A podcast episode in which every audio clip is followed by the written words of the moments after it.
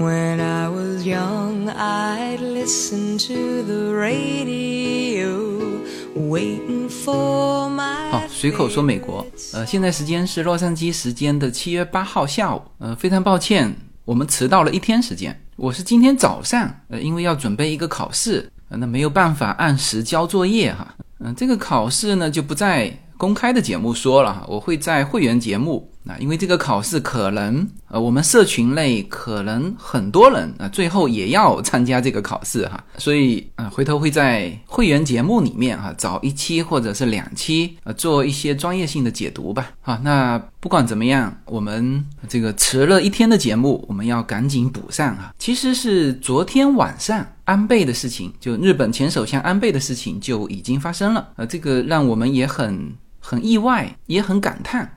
就是会有这么极端的情况，因为安倍呢，他是这几年对日本有影响力的领导人。这个有影响力，就有一点很重要，就是他执政的时间要比较长，就他才有足够的时间去做一些动作。那当然也有意外的啊，比如美国的肯尼迪啊，这大家非常就美国人非常热爱的这个总统，呃，他的执政时间是很短暂的。呃，但是他也做出了事情。呃，那其实昨晚安倍的事情出来的时候，我就想讲这本书啊，就是由基辛格先生写的，就最近才在美国上市的啊这本，翻译过来叫做《领导力》（Leadership） 世界战略的六项研究啊，这是他的书名。嗯，这本书他是写了六个啊和他关系密切的啊，对这个世界产生过影响的六个领导人。然后他还不是简单的一个叫人物传记，他其实是把这六个人结合在一起，正好构筑了二战之后到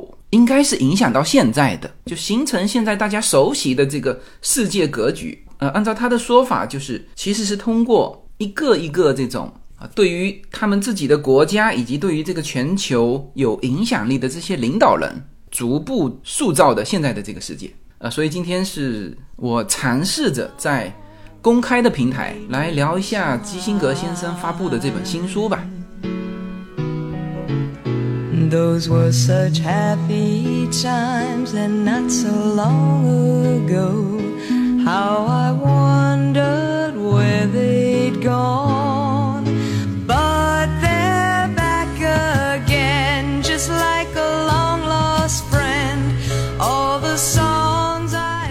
其实，在我们的会员频道。我常常给大家解读一些解读一些书籍，比如这一周啊，其实因为美国独立日嘛，我就在我的会员频道说了两本书，一个是叫做《美国外交政策的四个时期》啊，其实解读了美国这两百多年以来的。叫断代史哈，因为啊，其实所有国家的外交和内政是不可分的，所以基本上可以依据这本书的四个时代把美国断代啊。那么另外一本书是呃直接跟独立战争相关的，呃讲了一个非常有意思的，叫做国家的私人海军啊，这些大家可以去我的公众号进去，呃会员频道去收听。那么讲书籍呢，在公众平台比较少啊，那我今天。借最近的一些话题吧，英国首相辞职，日本前首相被刺杀，是吧？让我们注意到一些领导人，以及我们会感叹说：“哎呦，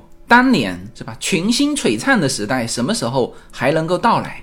其实是对现在世界的这些领导人的一些啊一些期待吧。那么基辛格的这本书，其实这几天啊，很多美国的平台都在介绍这本书了。那从口碑来看啊，这本书是很不错的。我看到一个美国的海军上将啊，已经退休了哈，叫斯塔夫里迪斯。呃，他曾经是北约的第十六任盟军的最高指挥官。呃，那么他对于基辛格的这本书就专门写了一个书评，他高度评价了这本书哈。他说这是一本非凡的书，他把前国务卿基辛格漫长而杰出的职业生涯的两条线编织在一起。哪两条线呢？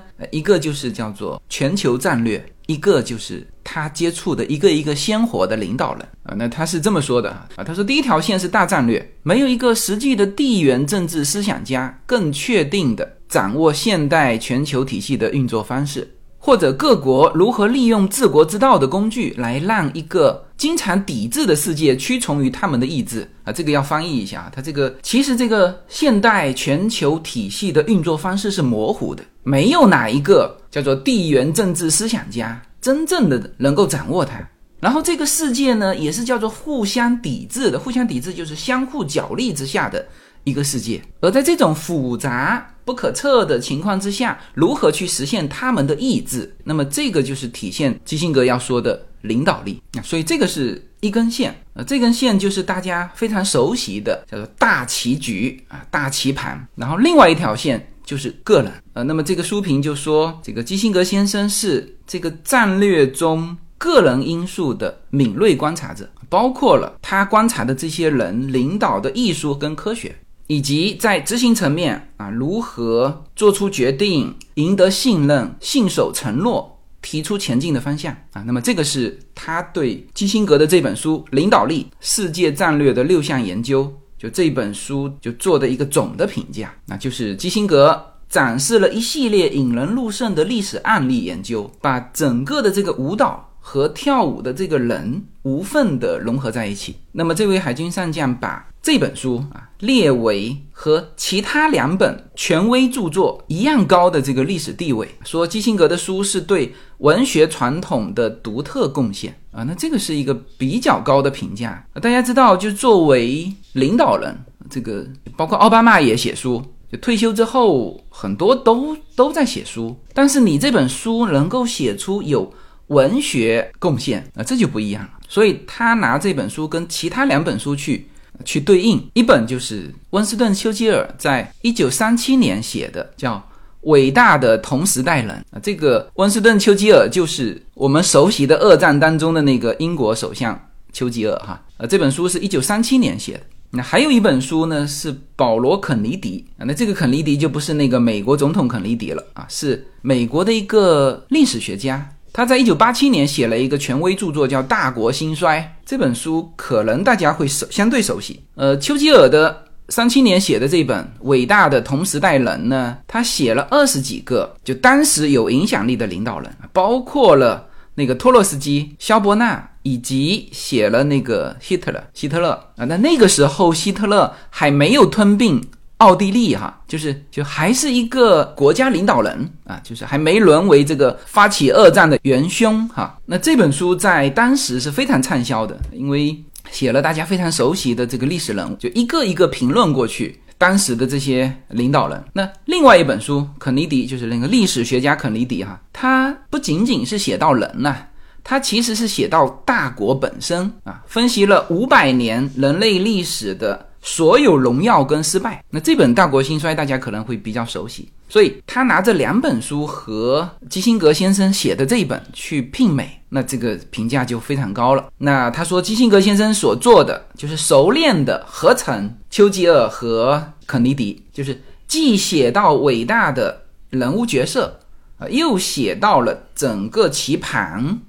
就是他们是怎么影响到整个大战略的？好，我们来看一下基辛格这本书写了哪六个人？这六个人分别是新加坡的李光耀、法国的戴高乐、埃及的萨达特、联邦德国的阿登纳、英国的撒切尔、美国的尼克松。呃，是的，他这本书只写了这六个人，那这六个人都是他个人非常熟悉的啊，那这就写的够细。因为很多人觉得他写的太少了，因为今年基辛格九十九岁呀，他接触的历史人物那多了去了包括我们更为熟悉的，比如毛泽东、邓小平，是吧？然后美国人熟悉的也很多啊，所以现在。这个他发布这个新书之后，就很多人在他新书的这个评论下面写出他希望基辛格说的一些人物啊。那像这个人物已经这个 list 已经排到很很厚了哈，好多好多人物，其实基辛格都接触过啊，但这本书就写了这六个人。这六个人呢，应该说大家比较熟悉的是四个人：李光耀、戴高乐、尼克松、撒切尔夫人。呃，另外两个。不太熟知，但是没有关系哈，我马上会展开哈。呃，我们先说一下大家这个比较不熟悉的西德的这个阿登纳。嗯，阿登纳是一九四五年，就是二战之后出任的科隆市长，然后之后是四九年，呃，那个时候他已经七十三岁了，当选西德的联邦总理。然后是在四九年、五三年、五七年、六一年连续取得胜利，叫四次出任德国的总理。那么他执政的时间是十四年啊，这就是我刚才说的，就是你要想对这个棋盘要有影响的话，你这个棋子呢？你得执政时间够长，那阿登纳是首先符合这个条件。那么基辛格对阿登纳的评价归结起来是四个字，叫谦逊策略。那么阿登纳通过十几年的时间，把当时那真正是叫不仅是战败哈，而且当时的德国是就是就社会的各个层面全部崩溃了。其实最我们说到社会的崩溃，最极端的就叫道德破产，就之前建立的所有的秩序全部被打乱。那么这样一个德国，在阿登纳手上，一步一步把它重新带回了国际社会。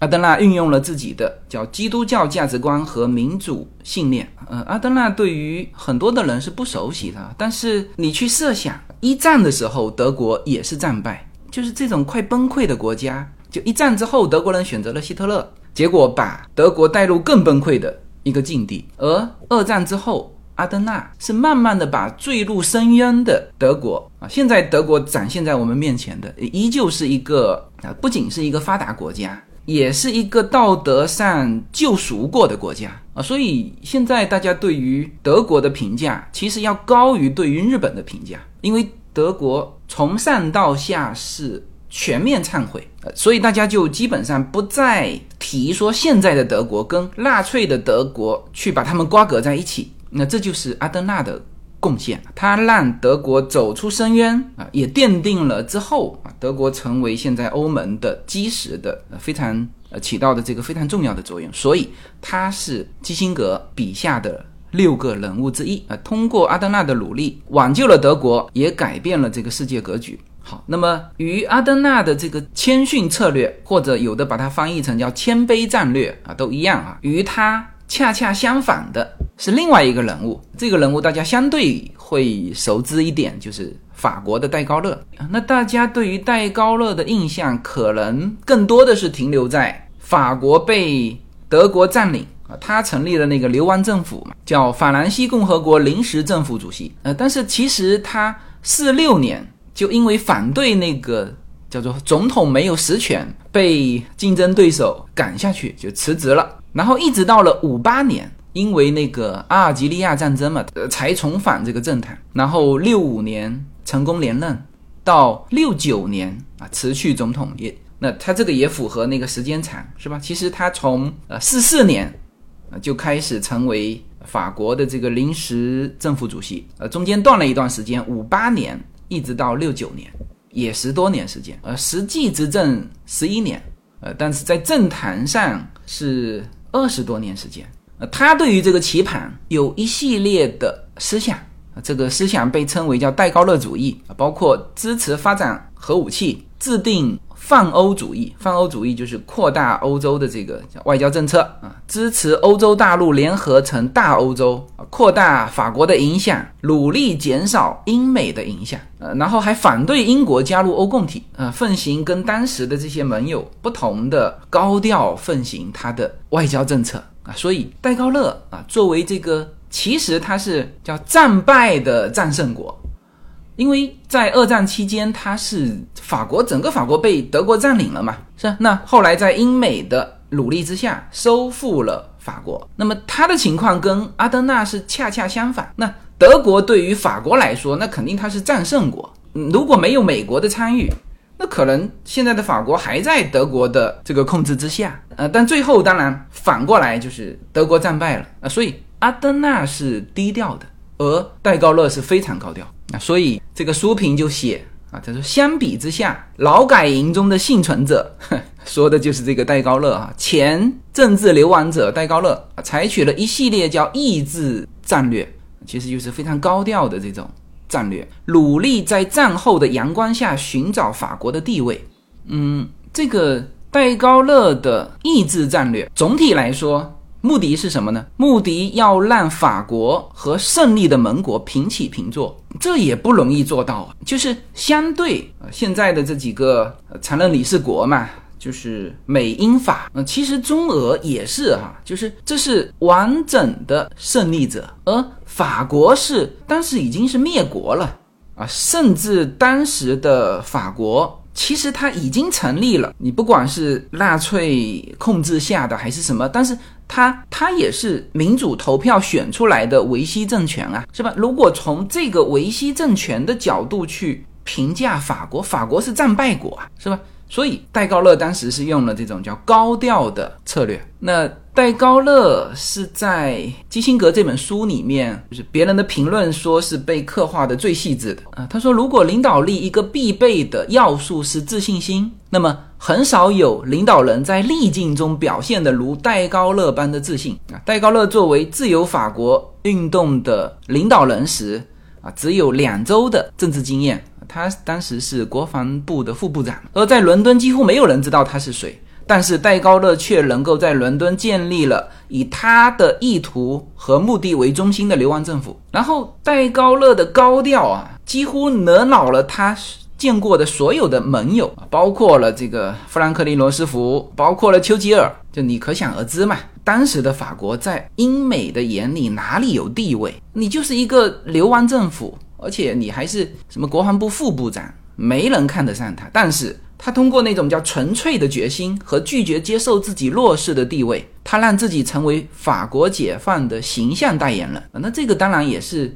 这种形象代言人也是需要的。那他就让自己当了这个角色。在盟军诺曼底登陆之后，戴高乐在贝叶的主广场上进行了演讲，仿佛听众都是法国抵抗运动的成员。来庆祝法国战争的成就，这什么意思呢？就是其实那个听众是他们原先可都是我们现在称之为叫法国伪政府，就贝叶广场的听众，那都是维希政府的民众，是吧？哪里有什么法国抵抗运动？但是他在。这个主广场上发表了热情洋溢的演讲，说大家都是这个抵抗运动的成员，说大家都是胜利者，甚至他在演讲中都没有提及那些为了上岸经历了严重伤亡的英国跟美国的部队。呃，然后他就成为了一个英雄啊！当然，他本身是参加过一战的，他是一战的战斗英雄。呃，然后二战他又是呃，至少是自己塑造了一个。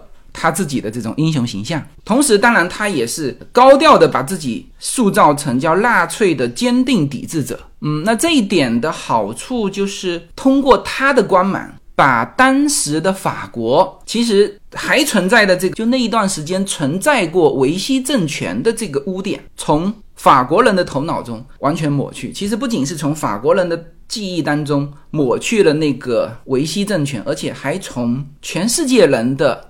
记忆当中抹去了那个污点。就我们现在去回想二战时候的法国，大家都只能想起戴高乐的流亡政府，但实际上那个时候在法国有这个维希政府，完全不记得了。那这就是按照基辛格写的，就是他通过一个纯粹的意志力创造了一个政治现实。呃，当然书中基辛格对戴高乐的胆识是非常钦佩的，但同时戴高乐的治国之道。基辛格自己说是叫做就超过了他对戴高乐胆识的钦佩。他说，在至少三十年的时间里，在法国和欧洲面临每一个重大战略问题的时候，面对压倒性的共识，戴高乐的判断都是正确的。基辛格是这么写的。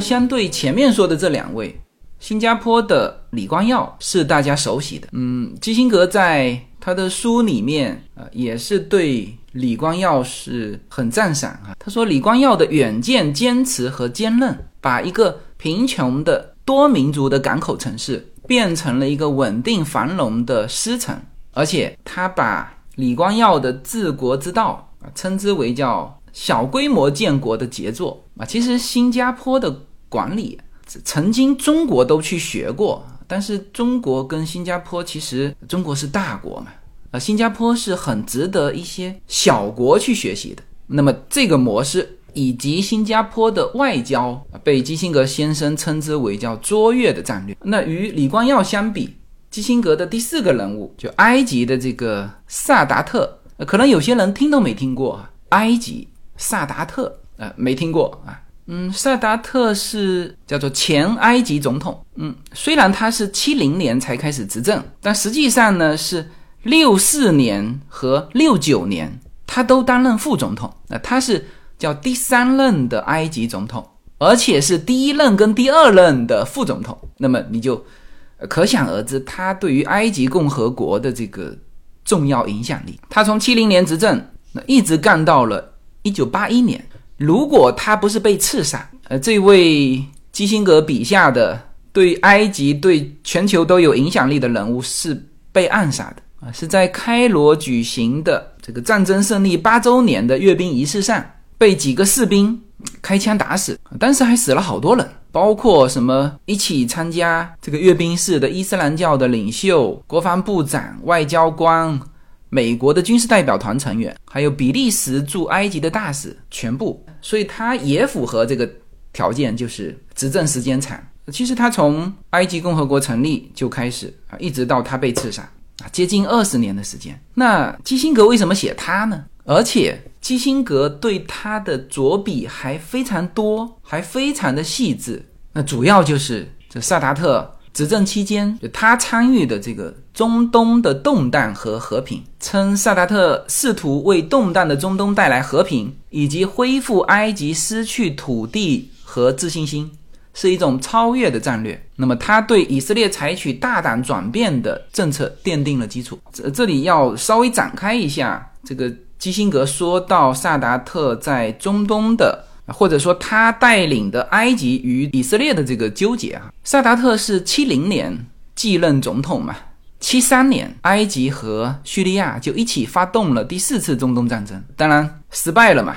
那么萨达特是这群人当中第一个改变想法的，他意识到阿拉伯国家不能够消灭以色列，转而整个改弦更张，改成了跟以色列和平共处的这个政策，这是不容易做到的。啊，因为矛盾嘛，这种特别是民族之间的这种矛盾总是越来越激烈的。他能够化解，带领埃及和以色列走向和平啊。那当然，在这个过程当中，呃，美国也参与了。那么，一九七八年，当时在美国的斡旋之下，萨达特跟当时的以色列总理贝金签署了戴维营协议。那他也因此啊获得了诺贝尔和平奖。他的这个动作。不是轻易能做得出来的。我们来看一下，埃及为了做出这个动作，他损失了什么啊？因为埃及承认以色列的存在，导致了埃及跟其他的阿拉伯国家关系全部破裂，埃及被取消了阿拉伯国家联盟成员国的资格，一直到一九八九年才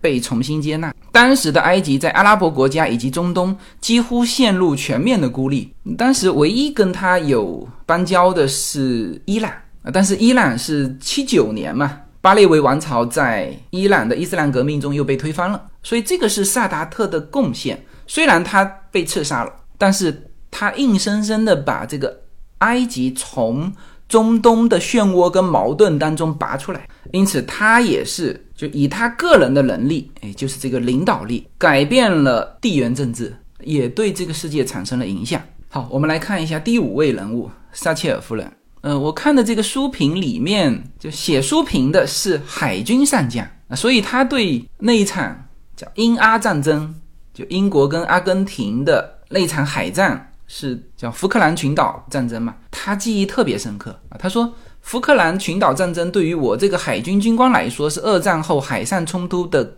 重要时刻，所以他记忆深刻的就是撒切尔夫人的钢铁意志。然后书中呢，基辛格先生对撒切尔夫人的描述也是非常贴切的，他也用了一个标签叫做“信念战略”。呃，也说到了啊，因为在当时的那个群体，就是欧洲领导人那个群体里面，她是最年轻的，也是唯一的女性。然后在这个男性主导的治理结构里面，他遇到了这件事情啊，同时克服了这种特殊挑战，所以他被称之为铁娘子嘛。那么在基辛格的书中，他把撒切尔夫人称之为叫亲爱的朋友。嗯，当然有人评价他描写的撒切尔夫人并不全面，因为他对撒切尔的评论评价里面没有去写他遗留下来的社会问题啊。实际上，撒切尔是引入了自由市场，就是把当时的英国社会变成一个叫末世社会的个人主义的到来，而这种新自由主义跟保守主义。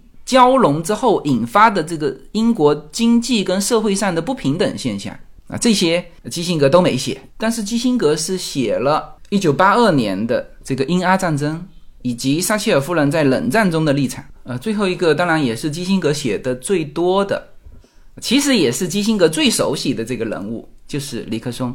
尼克松在美国是有争议的哈，虽然他是在中国是被称之为中国人民的老朋友。那当然，这个老朋友现在已经过世了哈，而基辛格这个老朋友还在啊，所以也让我觉得介绍基辛格的这本书，应该这期节目不会被下架哈。那还是一样的，就是对于这种争议性的人物呢，就是别人也评价他叫避重就轻，就写这个尼克松的问题的时候避重就轻啊，写了尼克松的一些性格缺陷啊，但是其他的就不再琢磨了，然后高度赞扬了。尼克松在外交政策的贡献，然后别人评价就是，呃，其实这个外交政策他当时是国务卿嘛，说他赞扬了尼克松，也就等于赞扬了他自己。主要说了两件事情：第一，尼克松让美国从越战中脱身的这个努力啊，就是有一个过程，因为尼克松之前就已经陷入越战了，这是一个。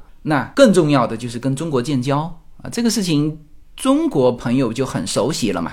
因为尼克松是有争议的人物，所以呢，基辛格写尼克松被书评啊批的也是最多的啊，说他没有写啊，这个当时为了结束越战，尼克松开始密集的去轰炸柬埔寨，引起柬埔寨的愤慨，从而为这个红色高棉上台创造了条件。然后说当时的基辛格其实有该开始的时候有反对对。柬埔寨作战，但是后后来又坚定支持尼克松的做法。那么这些事情，书评就很多书评说基辛格就没没写这些事情。那么这是他笔下的六个人物，他用这六个人物穿起了这个风云变幻的那个时代。其实我们现在是生活在那个时代那些人创造的世界格局里面啊。那这也是我们现在。看基辛格的这本书的意义啊，它可能是更深度的解构了这个秩序是怎么来的。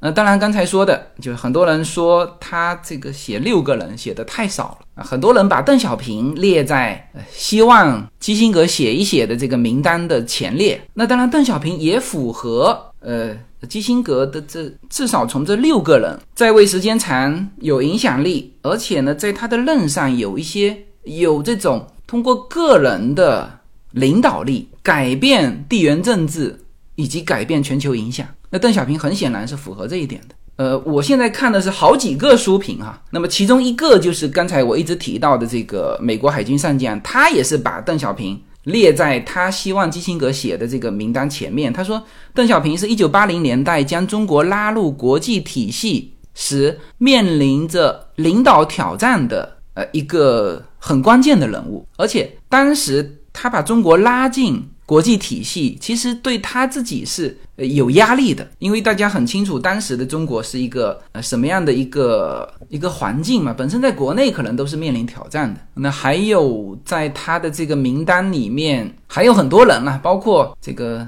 之前的，比如说俾斯麦，也希望基辛格写一写这个人。那实际上基辛格在其他地方写过啊。呃，俾斯麦这几年我偶尔看到一些文章有写这个呃铁血宰相。呃，实际上大家更多的记住的是这个铁血宰相。实际上俾斯麦是一个非常高超的外交家，叫平衡战略。还有就是呃，说到本世纪的人物，就很多人想让基辛格写普京啊。那普京显然也符合这个条件嘛，是吧？执政时间长，对地区跟世界有影响，啊，所以这些都是如果基辛格写写这个领导力的第二本书的时候，这些都是他的可以考虑的名单哈。但他今年已经九十九岁了，不知道还能不能写得动啊？嗯，这本书除了写人物之外，啊，基辛格在最后写了一些东西，倒是要拿出来跟大家呃分享一下。呃，看看对现在有没有帮助哈。那我的结论是有帮助的啊，所以我才重点跟大家分享最后的这个基辛格的一些观点。他说，在转型时期，当价值观和制度失去它的相关性，就是我们说的这个框架啊摇摇欲坠的时候，有价值的未来的轮廓存在争议的时候，领导力是最重要的啊。所以他在最后的这个结尾，很多书评都说他的结尾结得非常好啊。他是在写一个叫领导力的演变，他概述了当今领导人在试图安全的驾驭。泄露的国家之船时要考虑的问题，呃，什么意思呢？就是就现在的这个框架，我刚才说的叫摇摇欲坠嘛。按照他的说法是正在泄露的国家之船，每一个就很多国家都面临这个问题。中国有中国的问题，美国有美国的问题，欧洲有欧洲的问题啊，可能日本有日本的问题。那么这本书，他通过写以前的这个这些人物，叫做高度重视对历史深刻而。深思熟虑的研究，他观察到这些领导者有一些共同的特点。第一啊，就是这六位领导人除了这个李光耀之外，其他五位都是虔诚的宗教人士。其实他也写了，他说，其实李光耀虽然说不是宗教人士哈，但是他深深的根植于古典东方哲学。嗯，这些思想的基础让他们有一种共同的自律自强。慈祥、爱国和自信的感觉啊，这是一个。那么另外一个特点呢，就是他们能够向他们的追随者讲真话。那么第三个特点就是这些人都非常的大胆。那他这一点的重点写了两个人，一个是尼克松，就是尼克松对中国的开放，还有就是撒切尔夫人啊，当时的英阿战争。那他提到了一句话，叫做“罗马人说命运是偏爱大胆的人”。那当然他是通过这些话，就是。让现在的这些世界领袖们看到，就是勇气对于领导力的核心作用。那么这本书最后啊，基辛格是也提到了现在，他说现在的领导人，当然他没指是谁啦，就是这个参与这个全球的这些领导啊，他说要解决华盛顿跟北京的竞争啊，其实就是中美的这个这个关系以及乌克兰入侵后的。系统性分歧。那他最后说，现在的这个严峻形势，最终可能为社会坚持有意义的领导提供动力。他说，我们现在需要能够找到这样的领导人。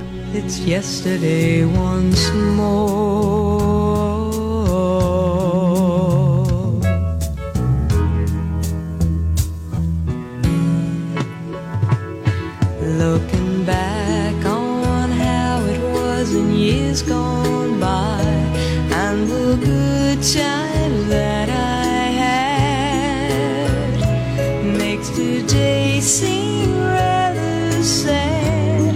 So much has changed.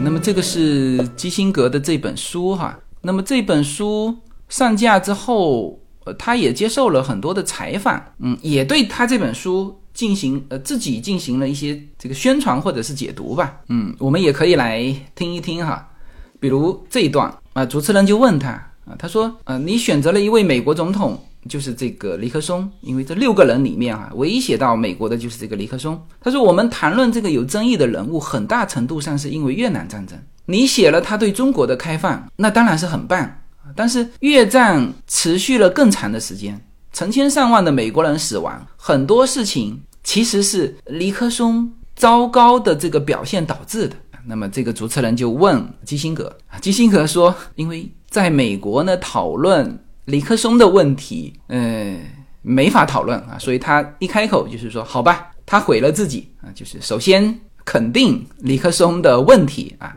但是他立刻就解释，他说部分的原因呢是。在于越南战争期间国内的气氛。他说：“你要记住啊，前几届政府一直在进行战争，而当时在尼克松执政的时候，已经有五十万名士兵部署在越南。所以你说他延续了战争，但是也可以意味着他是以美国人民能够理解的方式。”提前结束它啊，那这实际上你你也可以说他替尼克松洗这个越越战的这个地哈，然后啊，主持人立刻就问到，呃，其实这个事情我在我的会员节目里面说过哈，我专门说了对于乌克兰就是俄乌战争的这个事情上，基辛格是和很多的美国的，比如索罗斯啊，完全相反的观点。呃，索罗斯以及呃更多的呃美国现在的意见就是就坚决支持呃乌克兰啊，就属于一定要把俄罗斯这个这次机会要放在地上摩擦的这种。大部分的包括美国，包括西方嘛，都是这种观点。但基辛格不一样。当时我专门做了一期节目，基辛格说啊，他说最终啊，俄乌之间要停战的。那这个停战要停在什么地方呢？啊，所以他当时提出了说要乌克兰接受以前丢失的领土，这个话他是说过的啊。所以这个主持人就问他，他说基辛格博士，我想让你谈一谈当今世界上发生的乌克兰的这个冲突。啊，他就问他说你在达沃斯论坛的评价引发了批评和关注，人们说你主张乌克兰放弃领土，这个就问基辛格。基辛格首先是否定哈，他说不，我没有这么说。然后他其实说了一个同样的观点，他说我是说应该在战争开始的地方画一条停火线。这个就他的意思，大家其实也都非常明了，就是在这一次战争开始的地方。那问题是这一次战争开始之前，克里米亚和乌东的两个省。都已经被俄罗斯占领了，那你言下之意还是说你乌克兰要认可承认丢失的地方？当然，他最后又补了一句，就是他我认为俄罗斯不应该从战争中获得任何好处。主持人马上补一刀说，现在俄罗斯几乎已经控制了顿巴斯。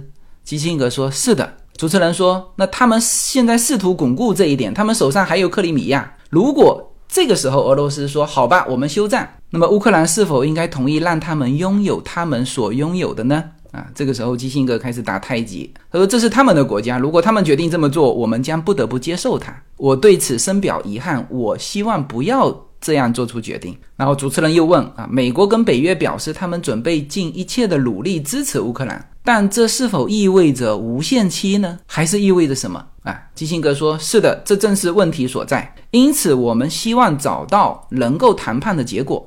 但我们不能放弃。呃，最重要的是，乌克兰不能放弃战争开始时拥有的领土。其实他这里还是说的很模糊，到底是这一次战争，还是这个克里米亚之前？那他说，这对北约和我们在亚洲面临的问题具有象征的意义啊。这个不展开哈。那后面主持人问了一堆有关亚洲的问题，那我就只能放在会员频道说了。好吧，那这个是基辛格的这本新书，关于领导力。呃，其实昨天有一个我们听友在我的会员群里面问我说：“哎呀，我们什么时候能够看到这种星光璀璨的时代？”他所指的星光璀璨的时代是基辛格书中的那些人物啊。那当然，这些人物在他们的时代是发光的啊，也是得到正面的肯定的。呃，但是我我回了一句。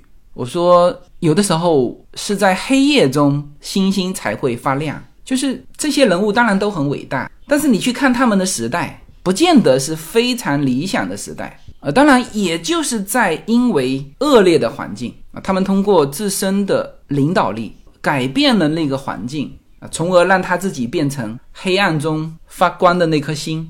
嗯，我在会员节目就是。说美国的外交政策的四个时期里面，其实他说到最后一个时期，就是一九九零年，呃，到现在的，其实是美国结束冷战之后到现在，他的评价是美国没有进步啊，甚至在二零零一年，当然他说这个九零年到二零零零年是美国最最闪亮的。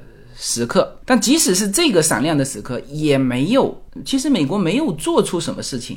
当然之后陷入了这个反恐的战争。所以，嗯，从就那本书总结的，呃，我突然间意识到，就是我们有的时候在抱怨说现在这个时代，呃，其实我们翻看前面的一些历史的时候，我们有可能会发现，我们曾经生活了一段那一段时间是。就是短暂的美好的时代啊！我们昨天日本前首相被刺杀，然后就呃看到一九六二年啊，其实美国的肯尼迪也被刺杀过。然后你去看美国总统的执政啊，尼克松是水门事件下台的，肯尼迪是被刺杀的。然后那个阶段，其实你从他总统任期，你就可以看到那个阶段的呃是很乱的啊。其实是从里根开始，大部分的美国总统才才都有了这个两届的任期，就比较稳定。但是从川普开始，只能执政一届的，其实他很困难在这个国家、这个地缘政治，甚至这个世界有他可做的事情。呃，因此也可以从美国总统的这个执政，呃，他如果只能执政一届的话，那就说明这个时代其实是波动的。呃，那么这个也是现在有人问基辛格说：“你看现在的这些领导人里面啊，有没有符合你心目当中啊类似这六个领导人的这种，哪怕是叫潜在的领导力的这种可能性？”基辛格说没有。那这个当然也是我们期待和呼吁。出现，真正对全球有建设性的这种领导人的出现，行吗？那么第一次在我们免费的频道聊书啊，以及聊这个人物。其实我们会员频道我有一个专题叫“熟悉的陌生人”，常常聊一些人物啊，嗯，希望大家能够喜欢这个类型的题材。OK，那这期的内容就到这里，好，谢谢各位。